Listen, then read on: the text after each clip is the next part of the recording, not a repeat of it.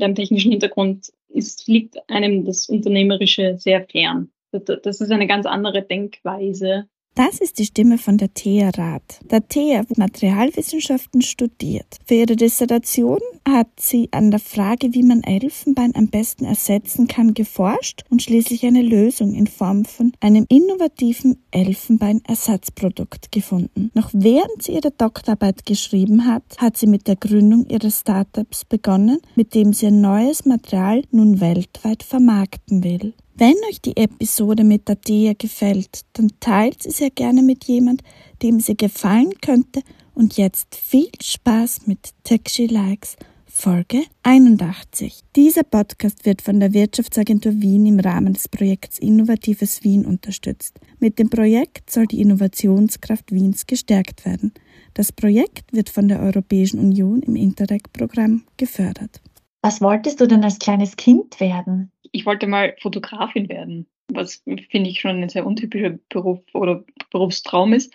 Aber es ist mal die, die, die Frau, die auf uns aufgepasst hat, auf mich und meine Schwester, die war Fotografin und das fand ich so spannend. Und dann ist sie einen Nachmittag bei uns. Also wir haben ein, ein Haus, es ist ein alter Bauernhof mit einem recht großen Garten. Und da hat sie unterschiedliche Vasen aufgestellt, die sie für eine Töpferin fotografiert hat. Das fand ich irgendwie sehr faszinierend ein sehr gutes Beispiel dafür, wie stark oder wie sehr eigentlich die Menschen um einen herum auch beeinflussen können, mhm. was den Berufswunsch betrifft. Wie ist es dann weitergegangen? Ist es denn irgendwie in die Richtung gegangen? Also ich habe mit meiner Schwester und mit meiner besten Freundin tatsächlich einen, einen Fotokurs gemacht in der Schule, wo wir noch mit, mit Schwarz-Weiß ähm, Spiegelreflexkamera ähm, Fotos gemacht haben, die selber entwickelt. Aber ähm, die, die große Leidenschaft hat sich bei mir nicht entwickelt. Ähm, lustigerweise bei meiner Freundin schon. Die ist tatsächlich Fotografin geworden. Aber ich habe, glaube ich, nie so richtig ein Auge für einen Ausschnitt. Gab es dann andere Wünsche, andere Traumberufe? Der einzig wirklich konkrete Wunsch war, oder die Vorstellung war, war eben das. Das war eben schon recht früh. Und danach, ich, ich habe mir nach der Schule überlegt, was waren so die Fächer, die mir Spaß gemacht haben, wo, wo ich mir leicht getan habe vielleicht. Was war das? Also Mathematik und Chemie, das waren die Fächer, in denen habe ich nie was gelernt, das habe ich verstanden und dann das, was mir gelegen hat oder ist. Und bei Sprachen, also ich, ich bin in, in ein sprachliches Gymnasium gegangen, das aber auch einen, einen Realzweig hatte. Und da habe ich dann schon recht früh erkannt oder mir gedacht, dass das vielleicht der Realzweig sinnvoller gewesen wäre. Wie kam es zu dieser Entscheidung für das Gymnasium? Hast du die selbst getroffen oder ist die von deinen Eltern oder jemand anderem getroffen nein, nein, worden? Die, die habe ich schon selbst entschlossen. Also das war auch gar nicht so eine einfache Entscheidung. Also, dass ich in ein Gymnasium gehe, auf jeden Fall, aber entweder in das meiner Schwester oder in das mit meinen Freundinnen. Das war eine schwierige Entscheidung. Ähm, und habe mich dann aber für meine Freundinnen mit, mit einer Münze entschieden. Also den Freundinnen folgen, das ist eh was, was wir auch aus der Forschung wissen, dass das immer wieder ein Faktor ist, der gerade bei Mädchen sehr stark ist. Das, was die Freundinnen machen, macht man dann auch oft auch. Wie war das dann bei deiner Studienwahl? Waren da auch Freundinnen ausschlaggebend dafür? Nein, habe ich mich dann doch selbst durchgesetzt. Mein Bruder hat mich dann darauf aufmerksam gemacht, dass es die Montana-Uni gibt. Ich habe mir die, die unterschiedlichen Studienrichtungen angeschaut und ich fand die Montana-Uni insofern sehr spannend, weil sie was, was ganz Eigenes macht. So ganz eigene Studienrichtungen hat, die, die es sonst irgendwie nicht so richtig gibt.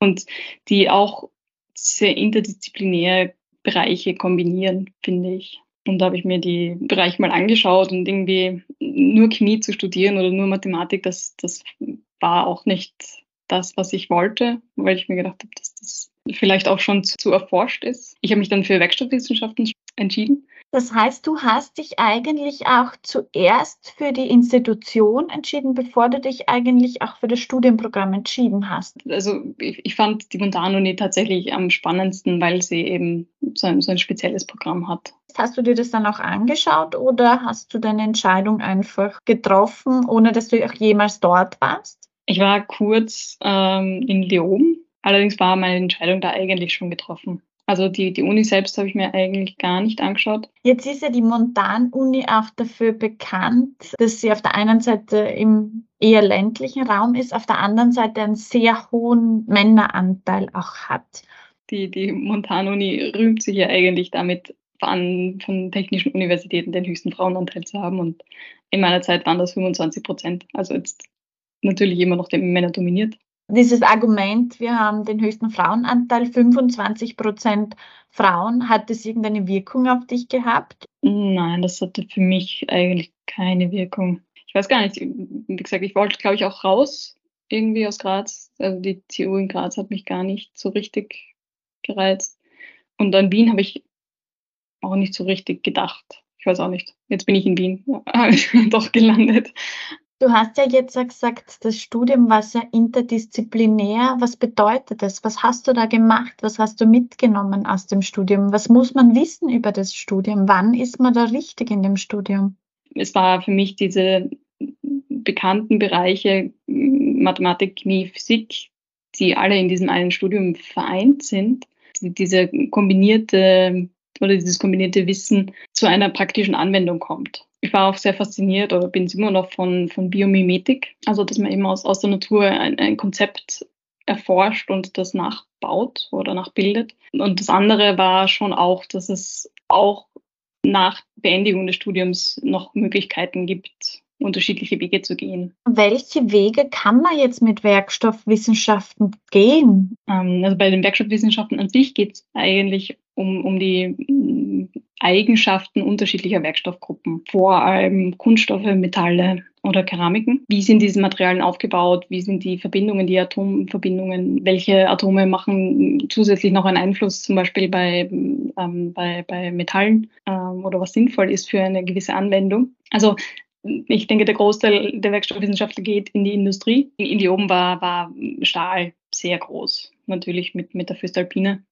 Gleich daneben ähm, war das immer ein, ein, großes Thema und das, das war im Studium auch ein, ein Hauptthema. Also es ist ähm, Stahlverbindungen, Stahllegierungen, das, das war irgendwie so was ganz Großes. Da gehen viele dann eben in die Industrie, gehen viele zur Föst zum Beispiel oder eben in, in ähnliche Betriebe.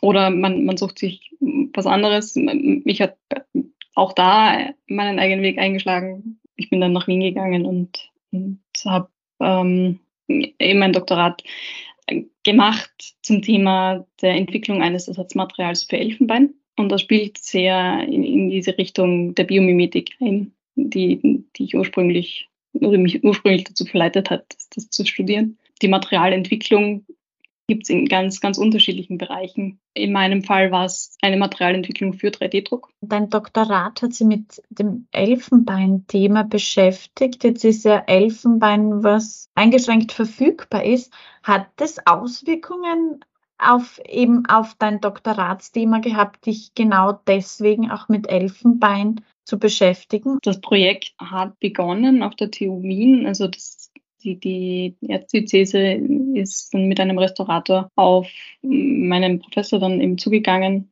weil die sich mit dem 3D-Druck von Zähnen beschäftigt haben und haben gefragt, ob es nicht eine äh, Lösung gibt.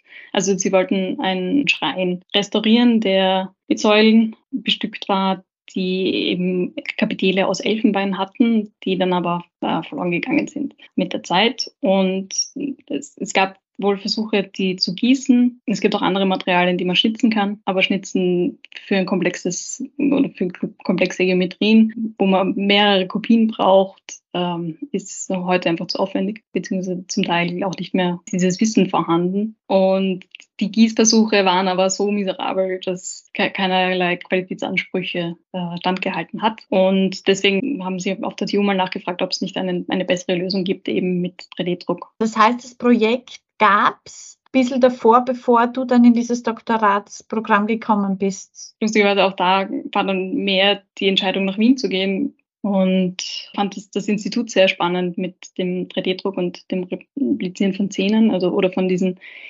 biospezifischen Themen. Genau, habe dort mal hingeschrieben und gefragt, ob es gerade ein Thema gibt und dann ist genau das gekommen und damit war meine Entscheidung eigentlich schon gefallen, dass ich nach Wien ziehe und dieses Projekt mitmache. Und das heißt, du bist da selbst proaktiv geworden und hast quasi, ohne dass du wusstest, es gibt eine Position, einfach mal hingeschrieben und gefragt, hey, gibt es da eventuell einen Platz für mich?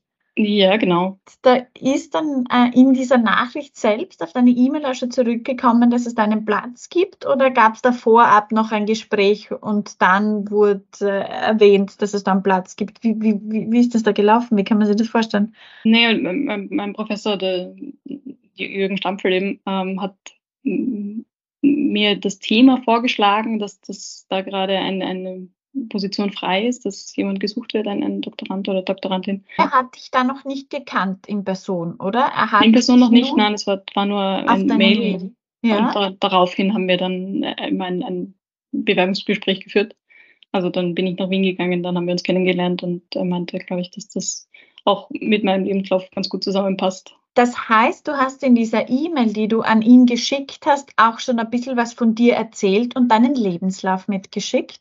Ganz so im Detail weiß ich es gar nicht mehr, ob ich den Lebenslauf da schon geschickt habe oder eben dann erst auf Anfrage. Aber ich habe gesagt, dass, dass ich gerade mein Studium beendet habe aus, aus der oben Werkstoffwissenschaften eben. Ja, ich, ich eine Doktoratsstelle suche, ob, ob sie was haben. Ob, ähm, was ich schon ähm, auch noch beachtet habe, glaube ich, in meiner Wahl. Mein, mein Professor hat einen Dr. Mont also den Doktortitel der Montana-Universität, dem ich tatsächlich ein bisschen nachtraue, weil ich dieses Mont sehr süß finde.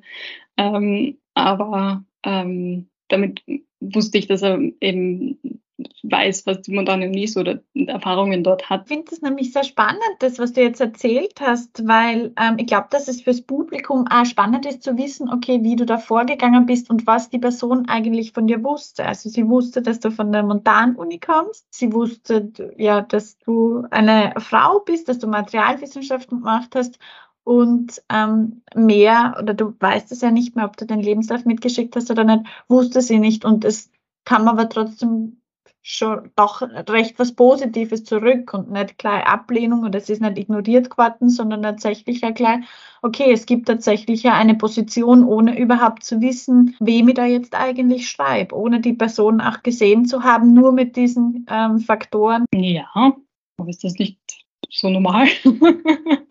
Sollte es vielleicht sein? Ich bin mir nicht sicher, ob es so normal ist oder auch nicht. Ich habe mich sehr gefreut und habe mich, ähm, wie gesagt, äh, als, als diese Stellenausschreibung zurückkam, war ich schon gleich sehr positiv nervös in, in dieser Form. Also das war etwas, wo ich mir gedacht habe, okay, das klingt wirklich spannend, das, das möchte ich. Super spannend, auch wie du herangegangen bist, eben, dass du so proaktiv was hingeschrieben hast und mal geschaut hast, okay, was kommt da dabei raus und raus und dass dann so vieles dabei rausgekommen ist, nämlich dass du dann tatsächlich dort das Doktorat begonnen hast. Wie war das dann? Also du hast ja gesagt, äh, du findest es ein bisschen schade, dass du den äh, Dr. Mont nicht hast.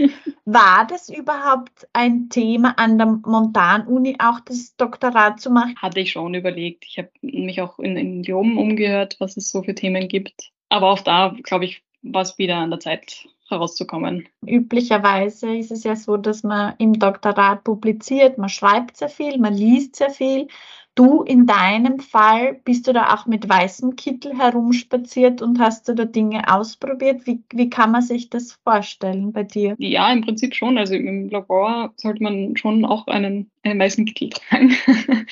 Einfach weil ähm, wir mit photopolymerisierbaren Harzen arbeiten. Also in diesem Zustand sind es noch Monomere, also ähm, Einheiten von den Polymeren, die dann in unserem Fall mit der Energie von blauen bis UV-Licht ausgehärtet werden. Das heißt, dass sie im Lichtstrahl äh, polymerisieren. Das ist eine extrem klebrige Angelegenheit, bevor sie polymerisieren. Also es ist, es ist quasi alles verklebt im Labor. Das heißt, der, der Kittel ist vor allem, um natürlich auch die Haut, aber die Kleidung zu schützen. Es ist jetzt nicht, dass das ein Statussymbol ist. und sonst, ja, ist, man, man, man steht im Labor stundenlang. Es ist ein Gelblichtlabor, es ist extrem anstrengend für die Augen. Man hantiert mit unterschiedlichen Harzen und mischt die in unterschiedlichen Verhältnissen mit einem Initiator und Absorber und dann testet man es am 3D-Drucker, ob es aushärtbar ist, ob es äh, in welcher Dicke man es drucken kann, in welcher Geschwindigkeit. Und dann was auch natürlich die Arbeit im, im Büro, dass man ein, ein Modell erstellt. In diesen Vorversuchen geht es meistens um Probekörper, also für Biegezugproben, um die mechanischen oder, oder unterschiedliche Eigenschaften, physikalische Eigenschaften zu testen von einem Material. Und dann geht es wieder zurück zum Drucker. Man lädt das Modell ein und das, das, mit der Software wird es dann eben gedruckt. Das heißt, für Schicht für Schicht wird ein, ein, ein, ein Objekt aufgebaut. Und ja, im Idealfall läuft alles gut, aber in einem Großteil der Fälle ist dann doch zu wenig Material oder der Drucker hat irgendeinen Fehler, den man nicht versteht. bringt man den ganzen Tag damit herauszufinden, was das Problem ist. Wie viele Stunden pro Tag könnte man sagen, bist du da im Labor gestanden? Das war phasenweise. Also es gab natürlich schon auch die Phasen, wo es dann um, darum geht, ähm, zu publizieren, zu, zu lesen, sich einzuarbeiten, was, was das Thema ist, was das Wichtige in Themen ist, ähm, auf welche Eigenschaften man überhaupt schauen muss, welche Proben man braucht, ähm, so diese Versuchsplanung. Und es, es gab aber schon ein, zwei Wochen, wo ich ausschließlich im Labor war. Nahezu. Also den ganzen Tag dann eigentlich. Warst du dann im Zuge deiner Tätigkeit, im Zuge deines Doktorats erfolgreich? Also konntet ihr nachbauen? Ja, wir haben diese Kapitele gedruckt, aber wir haben tatsächlich ein, ein Material entwickelt, das, das Elfenbein ähnliche Eigenschaften hat, das in, in der Optik, in der Haptik auch, auch die, die mechanischen Eigenschaften sind vergleichbar, die Dichte ist die gleiche. So, es ist, ähm, es ist ein sehr spannendes Material und deswegen habe ich mich dann auch dazu entschlossen, mich damit selbstständig zu machen. Ich habe das auch schon gesehen, dass du dich eben während dem Doktorat noch auch zusätzlich selbstständig gemacht hast. Wie kommt man auf diese Idee? Ist man nicht mit dem Doktorat ohnehin schon bis oben voll ähm, und dann sich noch selbstständig zu machen. Ich meine, das ist ja auch ein Fulltime-Job oder ja über die Vollzeit hinaus. Es ist mir also ein bisschen in den Schoß gefallen, kommt mir vor. Manche Entscheidungen trifft man, manchmal lässt man sich berieseln, was so kommt. Und was, was dieses ähm, Elfenbein oder Digore heißt bei mir, um ein bisschen Werbung zu machen, ähm, das betrifft, wir waren vier Projektpartner und es hat niemand anstanden gemacht, das aufzugreifen, dieses Material. Mein, mein Professor hat mich dann schon auch motiviert, mich selbstständig zu machen. Er hat ähm, also aus diesem Institut in, in, seiner Leitung sind unterschiedliche Firmen schon entstanden. Das, nachdem der 3D-Druck gerade im, im Aufblühen ist, entstehen recht viele Firmen und vor allem in Wien, was, was ich auch sehr spannend finde. Also Prinzip lag es dann das Schicksal quasi dieses Materials in meiner Hand. Äh, also wenn, wenn ich es nicht beschlossen hätte, mich selbstständig zu machen, eine Firma zu gründen, dieses Material zu vermarkten, ähm, wäre es liegen geblieben. Das heißt, es wäre dann vermutlich einfach in die Schublade gerutscht, oder? Es wäre genau. mit deinem PhD abgeschlossen gewesen. Du hättest zumindest, du hast deinen Doktor gemacht. Genau, aber da, dafür fand ich das, also das Projekt war so erfolgreich, dass das schade fände eigentlich. Ähm, habe drei Jahre damit investiert, eigentlich vier.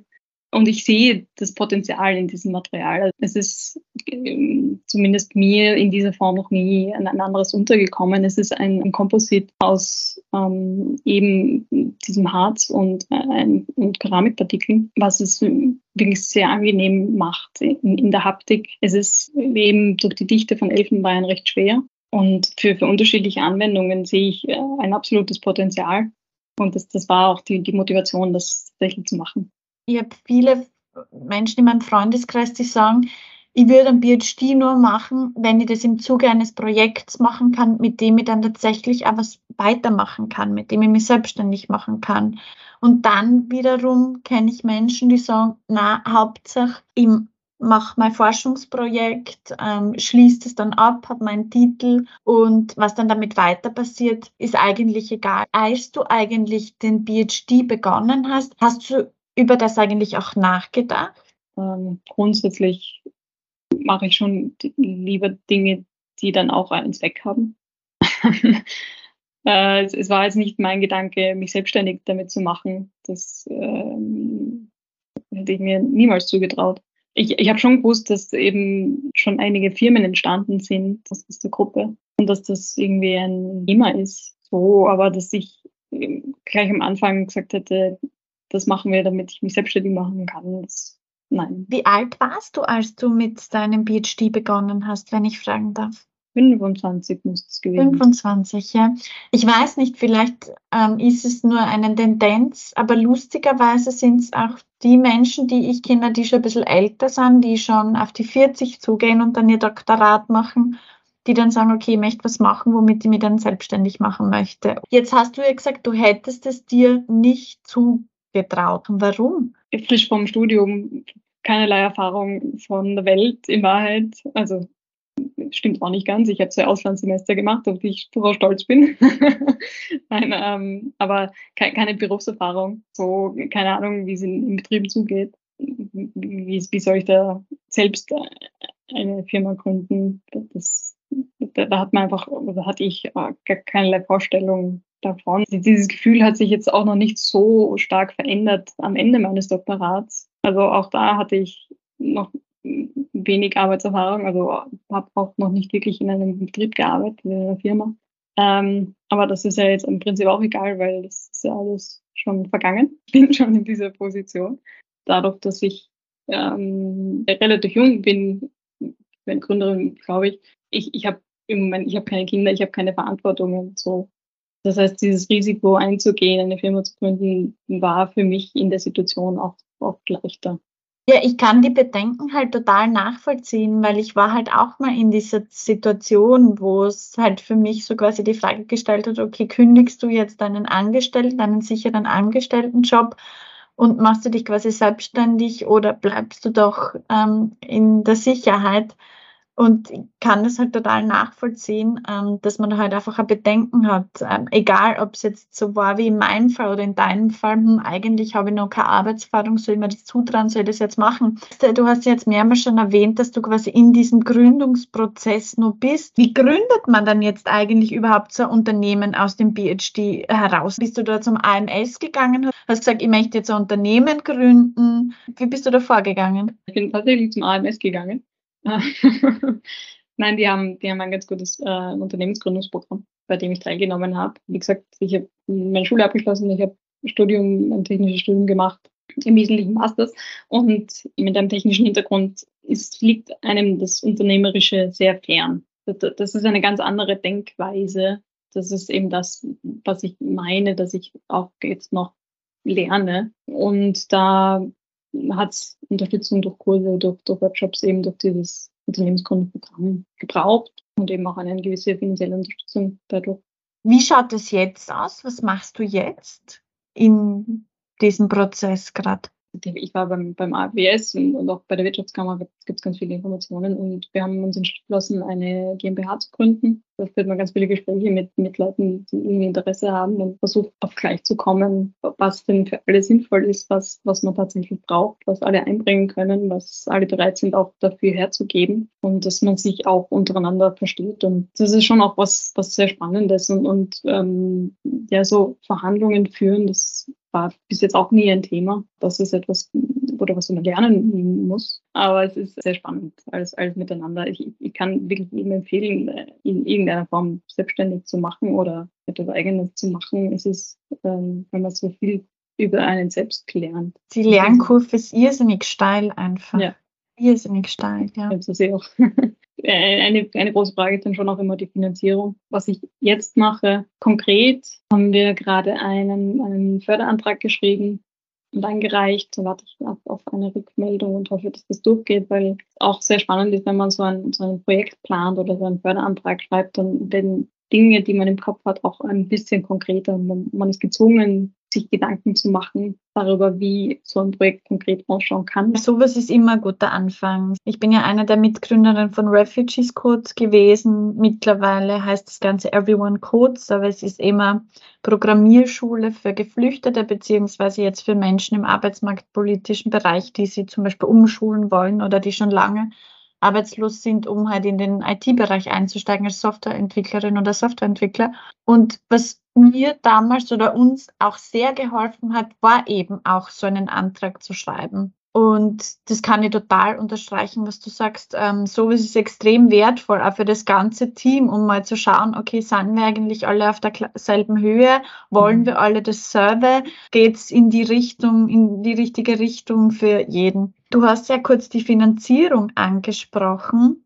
ich gehe mal davon aus, die Idee ist, das Ganze eben über so Einreichungen, Forschungsförderungsgelder und so weiter zu finanzieren. Oder habt ihr da auch Eigenkapital eingebracht? Wir haben schon Eigenkapital eingebracht. Wir haben auch auf einen Business Angel, auf eine, eine Firma, die uns, uns unterstützt.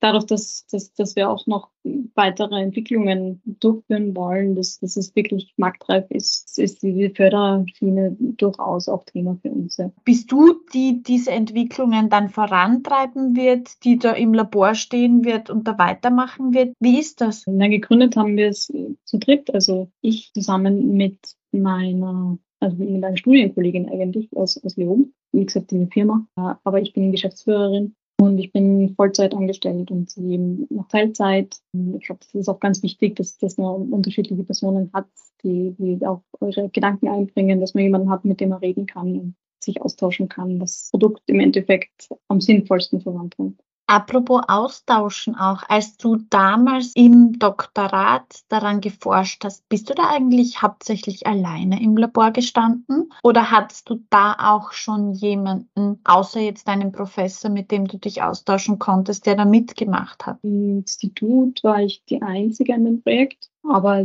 mit, der Partnerfirma, die auch aus dem Institut entstanden ist. Da gab es auch sehr viel Austausch und, und haben ihre Expertise geteilt und, und wir haben das gemeinsam dann im, also im Labor bin ich schon alleine gestanden und habe mir auch natürlich selbst Gedanken gemacht, was jetzt sinnvoll ist. Und, also ich, ich habe im Wesentlichen die, die Projektleitung übernommen, natürlich auch in Absprache mit meinem Professor, aber Unterstützung gab es immer.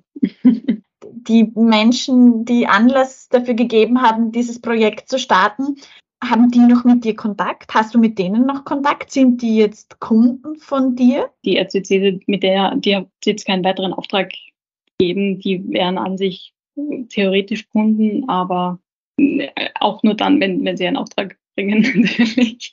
Wir rutschen es vielleicht ein bisschen mehr in, in dieses, vielleicht auch in den Designmarkt hinein dass, dass es für, für Schmuckdesign oder für, für Interior Design oder so Anwendungen gibt, wie Lampenschirme. Gibt es da auch Bereiche im Gesundheitsbereich oder bei so plastischer Chirurgie oder so? Gibt's, ist das da irgendwie ein Thema? Auch Elfenbein wäre jetzt so, so im Gesundheitsbereich nicht bekannt. Da geht es da geht's schon sehr um Kunstfiguren, ähm, aber es ist auch im Alltag angewendet worden. Also zum Glück ja jetzt nicht mehr. In dieser Menge jedenfalls. Ähm, und es, ist, es wurden ganz viele Döschen daraus gedrechselt. Es, es gab eine Zeit, wo, wo ganz so schick war, ähm, Elfenbein zu drechseln. Also die, die, die Verarbeitung von Elfenbein war sehr vorteilhaft und, und die, die Eigenschaften, die es hat, ähm, das ist für unterschiedliche Alltagsgegenstände zum Teil auch angewendet wurde. Du gehst ja jetzt auch sehr in den Kunst- und Designbereich, wie du eben gesagt hast. War das was, was dich auch schon immer begleitet hat? Ja, schon, schon immer wieder mal. Kultur an sich oder, oder irgendwelche speziellen Filme, was jetzt vielleicht nicht ganz in die Richtung geht, aber oder dass man gemeinsam ins Theater geht oder so, das war schon immer wieder mal Thema oder, oder wird es vielleicht jetzt auch noch mehr, wenn man mehr Zeit hat. Also vor allem meine Eltern jetzt in der Schule waren die technischen Themen immer das, was, was mir leicht gefallen ist. Und das ist auch so geblieben. Ähm, aber ich finde es sehr schön, dass, dass es mit diesem Material jetzt eben auch in eine, in eine, künstlerische Richtung geht oder diese, diese Verknüpfung von Technik und Kunst. Das ist auch etwas, was mich antreibt eigentlich, weil ich, ich mich jetzt nicht als künstlerisch bezeichnen würde, aber ich finde es trotzdem sehr schön. Gibt es in deinem Umfeld, in deiner Familie Menschen, die selbst, selbstständig sind oder ein Unternehmen haben? Darüber habe ich lustigerweise erst nachträglich nachgedacht, aber mein, meine Eltern sind selbstständig oder, oder waren selbstständig, sind inzwischen okay. schon in Pension. Ähm, aber als, als Kind war das so normal und das, das war irgendwie, das, dass sie sich selbstständig gemacht haben oder selbstständig sind, darüber habe ich, als ich bei ihnen gewohnt habe oder im Studium, eigentlich seltsamerweise nie nachgedacht. Das heißt, du hast es ja gar nicht wahrscheinlich so wahrgenommen, dass sie selbstständig sind, oder? Nein, ich wusste, dass es einmal im Jahr Stress gibt, weil wir den Steuerausgleich machen müssen. Aber ich habe gedacht, das ist etwas, was Erwachsene machen. Jetzt verstehe ich es besser. das heißt, deine Eltern haben jetzt quasi die Arbeit auch gar nicht so mit nach Hause gebracht. Ihr Büro war zu Hause. Also meine Mutter war Teilzeit auch bei der Bank beschäftigt. Es gab auch, dass man rausgeht und, und arbeiten geht. Ähm, aber mein Vater war Vollzeit selbstständig. Sie waren Filmkreislehrer. Ich weiß nicht, ob man sowas abgibt oder grundsätzlich ist. Also in gewisser Weise sind sie es immer noch. Nur, dass sie halt jetzt in Pension sind, ich. Aber es, es war jedenfalls immer Thema zu Hause. Wie war das dann auch, als du ihnen erzählt hast, dass du dich jetzt selbstständig machen möchtest mit diesem Baby, das du da in deinem Doktorat aufgebaut hast und du willst das weiterführen? Was haben Sie dazu gesagt? Haben Sie gesagt, super, mach das auf alle Fälle?